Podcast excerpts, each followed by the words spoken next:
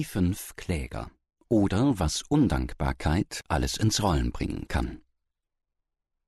Vor langer Zeit, so erzählen die Großväter, lebte in Malula ein Mann namens Farage. Zusammen mit seiner Frau und seinen drei Kindern bewohnte er ein kleines Haus neben der Wasserquelle. Sein Bruder, der ein reicher Mann war, sehnte sich vergebens nach einem Sohn. Eines Tages bat er Farage, Bete für mich, dass ich endlich Söhne bekomme. Gott ist eigenwillig. Weder erreichen meine frommen Gebete sein Ohr, noch können die Opfergaben meiner Frau sein Herz erweichen. Der Allmächtige erfüllt manchmal nur aus einer Laune heraus die Wünsche der Sündigen. Farage lachte. Wenn ich für dich bete und du Söhne kriegst, was willst du mir dafür geben, Bruder? Ich will dir ein Lamm geben, antwortete der Bruder. Farage, der seinen Bruder und seinen Geiz gut kannte, erwiderte Und was ist, wenn du dein Versprechen nicht hältst? Aber Bruder, hast du kein Vertrauen zu mir? Wenn ich mein Wort nicht halte, darfst du mir mitten im Sonntagsgebet vor allen Gläubigen hundert Ohrfeigen geben. Gut, stimmte Farage zu und betete. Nach neun Monaten brachte seine Schwägerin einen schönen Sohn zur Welt. Farage freute sich über das Kind und noch mehr über das versprochene Lamm. Doch als er den Bruder an sein Versprechen erinnerte, wollte dieser davon nichts wissen. Lamm? rief er entsetzt. Reicht es nicht, dass ich die Amme und das Fest zur Geburt bezahlen musste? Dein Gebet hat mich ruiniert. Er lachte bitter. Sei doch froh, dass ich dich dafür nicht belechen lasse. Gut, antwortete der wortkarge Farage und wartete auf den Sonntag. Er war seit seiner Kindheit nicht mehr in der Kirche gewesen, doch an jenem Sonntag ging er hin. Sein Bruder stand mit den Honoratioren des Dorfes in der ersten Reihe. Farage war ein kräftiger Bursche. Er ging zu seinem Bruder, warf ihn zu Boden und fing an, ihn zu ohrfeigen, während der Pfarrer von der Liebe zum Feind predigte. Die Männer, die in den vorderen Reihen saßen, rannten entsetzt hinzu, um den Störenfried hinauszuwerfen. Doch Farage stieß sie zurück und ohrfeigte seinen Bruder weiter. Dann übermannten ihn die Männer. Er aber schrie, ich bin erst bei der 23. angekommen, lasst mich! Nach dem Kirchgang wollte Farage sich nicht versöhnen. Entweder bekomme ich das Lamm oder ich gebe ihm die restlichen 77 Ohrfeigen, brüllte er. Der Bruder wollte vom Lamm nichts hören dafür aber Schmerzensgeld für die Ohrfeigen haben. Als alle Bemühungen der angesehenen Männer des Dorfes, Frieden zwischen den Brüdern zu stiften, scheiterten, empfahlen sie den Brüdern, zum Kadi nach Damaskus zu gehen. Beide willigten ein und machten sich am nächsten Morgen auf den Weg in die Hauptstadt. Sie wanderten den ganzen Tag, und als es dunkel wurde, erreichten sie Kabun, einen Vorort von Damaskus. Ich habe hier einen angesehenen Freund, bei dem ich übernachten kann. Sieh zu, dass du irgendwo eine billige Absteige findest, sagte der Bruder. Du weißt doch, ich habe kein Geld. Ich werde vor dem Haus deines Freundes auf dich warten, geh nur, antwortete Farage. Der Bruder wurde vom reichen Händler herzlich empfangen. Er ließ ihm nicht nur die schmackhaftesten Gerichte und Früchte vorsetzen, sondern unterhielt seinen Gast auch mit den Klängen seiner Laute. Farage hockte auf der Straße, roch den würzigen Duft, hörte die lieblichen Melodien und aß sein trockenes Brot mit den gekochten Malven, die seine Frau ihm als Proviant für die Reise mitgegeben hatte. Da trat die Frau des Händlers zu ihm hinaus, lachte und fragte Du bist also der unbarmherzige Bruder. Was isst du da, Mann? Was willst du von mir? Du siehst es doch selbst, erwiderte Farage abweisend. Malven? staunte die Frau. Kann man so etwas überhaupt essen? Ich muss euch arme Bauern beneiden, was ihr alles erfindet. Wie schön ist doch das einfache Leben. Lass mich in Ruhe, brummte Farage. Ich lasse dich nicht, bevor du mir nicht einen Mund voll Malven gegeben hast. Ich muss sie probieren, säuselte die Frau. Verschwinde. Meine Frau hat mir nur so viel mitgegeben, dass ich nicht verhungere. Ihr habt genug zu essen antwortete er und fing an, seine Brote und den kleinen Topf Malven in sein Bündel einzuschnüren. Ich gehe nicht, bevor du mir nicht einen Mund voll Malven geschenkt hast. Du lehnst schließlich deinen Rücken an unsere Mauer. Dafür musst du mir Malven geben, sonst rufe ich meinen Mann, drohte sie. Ich werde mich nicht mehr an eure Mauer lehnen.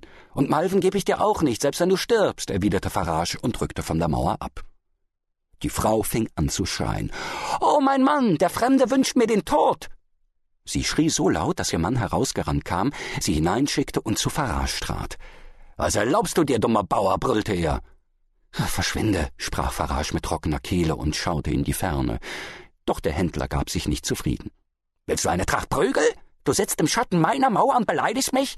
Weißt du, dass ich drei Typen wie dich zum Frühstück verspeisen kann? sprach der Mann und beugte sich über Farage. Du bist betrunken, Mann, geh nach Hause, entgegnete dieser.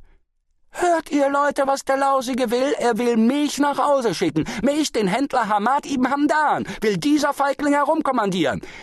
Weißt du, dass der Sultan nur vor Gott den Löwen und der Hamdan-Seppe Angst hat? brüllte er und schlug mit seiner schweren Hand auf die Schulter des schweigsamen Bauern. Ich weiß es nicht, man lass mich in Frieden, sprach Farage leise und beschämt, weil immer mehr Nachbarn herauskamen und sich über die Streitenden amüsierten. Auch der Bruder stand an der Türschwelle des Hauses und lachte. Jetzt wird er leise, brüllte der Händler und schlug Farage noch einmal auf die Schulter. Die Nachbarn lachten. Und du willst Kamat beleidigen? fragte der Händler und beugte sich zu Farage hinunter. Da holte Farage aus und schlug dem Händler mit aller Kraft ins Gesicht, so dass dieser hinfiel und regungslos auf dem Rücken liegen blieb. Die Nachbarn schrien laut, trugen den bewusstlosen Händler ins Haus und schlichen sich leise an Farage vorbei, der bereits eingeschlafen war. Am nächsten Morgen trat der Bruder mit dem Händler aus dem Haus und weckte Farage. Mein Freund Hamad wird dich verklagen, sagte er, weil du seine Frau bedroht, seine Mauer missbraucht und ihn grundlos geschlagen hast. Gut, erwiderte Farage und ging vor ihnen her. Doch es verging keine halbe Stunde, als ein Mann zu Farage gerannt kam. Hör mal, Bruder, sagte er leise. Ich habe gestern Abend alles gesehen. Lass dir helfen, Bruder, sonst bist du verloren. Und warum willst du mir helfen? Ich liebe die Bauern. Bruder, es kostet dich nur wenig. Ich werde den Händler beschuldigen, sprach der Mann und hielt Farage am Hemd fest. Lass mich in Ruhe, außer Malven und Brot habe ich nichts. Ich will auch niemanden beschuldigen. Bruder, du bist ein Idiot, du bist verloren. Wenn ich mich dem Händler als Zeuge anbiete, dann macht er dich fertig. Sei vernünftig, zürnte der Mann und schüttelte Farage. Lass mich doch los, rief dieser verzweifelt und schubste den aufdringlichen Kerl von sich. Dieser drehte sich im Kreise und fiel zu Boden. Dann begann er entsetzlich zu schreien und bedeckte sein Gesicht mit den Händen. Doch Farage ging ungerührt weiter und hielt erst an, als sein Bruder ihm zurief Hey Farage, du Unglücksrabe, du hast dem Mann ein Auge ausgeschlagen. Farage staunte darüber, weil er den Burschen an der Brust und nicht im Gesicht getroffen hatte. Dann soll er über mich Klage führen. So gingen sie zu dritt hinter Farage her. Ein Bauer, der sein Pferd mit Holz beladen hatte, um es nach Damaskus zu bringen, überholte Farage, doch alsbald brach der Gaul unter der Last zusammen. Der Bauer schrie Hilfe, Hilfe, mein Gaul erstickt unter seiner Last. Helft mir doch in Gottes Namen, helft mir, ihn aufzurichten. Die drei Kläger gingen grinsend an dem Unglücklichen vorbei. Du solltest deinen Gaul nicht so überladen, riet der Bruder. Du hättest dein Maultier nehmen sollen. Es verkraftet mehr als ein Pferd, meinte der Händler. Ich kann dir günstig ein Maultier beschaffen, sagte der einäugige Zeuge. Nur Farage eilte zum Holzhauer und versuchte, den Gaul am Zügel hochzuziehen. Dann packte er ihn am Schwanz und half ihm mit einem Ruck auf die Beine. Doch dabei riss er den Schwanz ab. Wütend rief der Holzhauer Du hast mir meinen Gaul verdorben, du musst mir den Preis dafür bezahlen. Ich habe kein Geld, erwiderte Farage beschämt. Dann werde ich gegen dich Klage führen, sagte der Holzhauer. Es sind ihrer schon drei, die gehen, gegen mich Klage zu führen. Geh auch du noch mit, dann sind es ihrer vier. So zogen sie weiter. Als sie nun in die Nähe des Rathauses kamen, wo der Richter saß, bekam Farage Angst.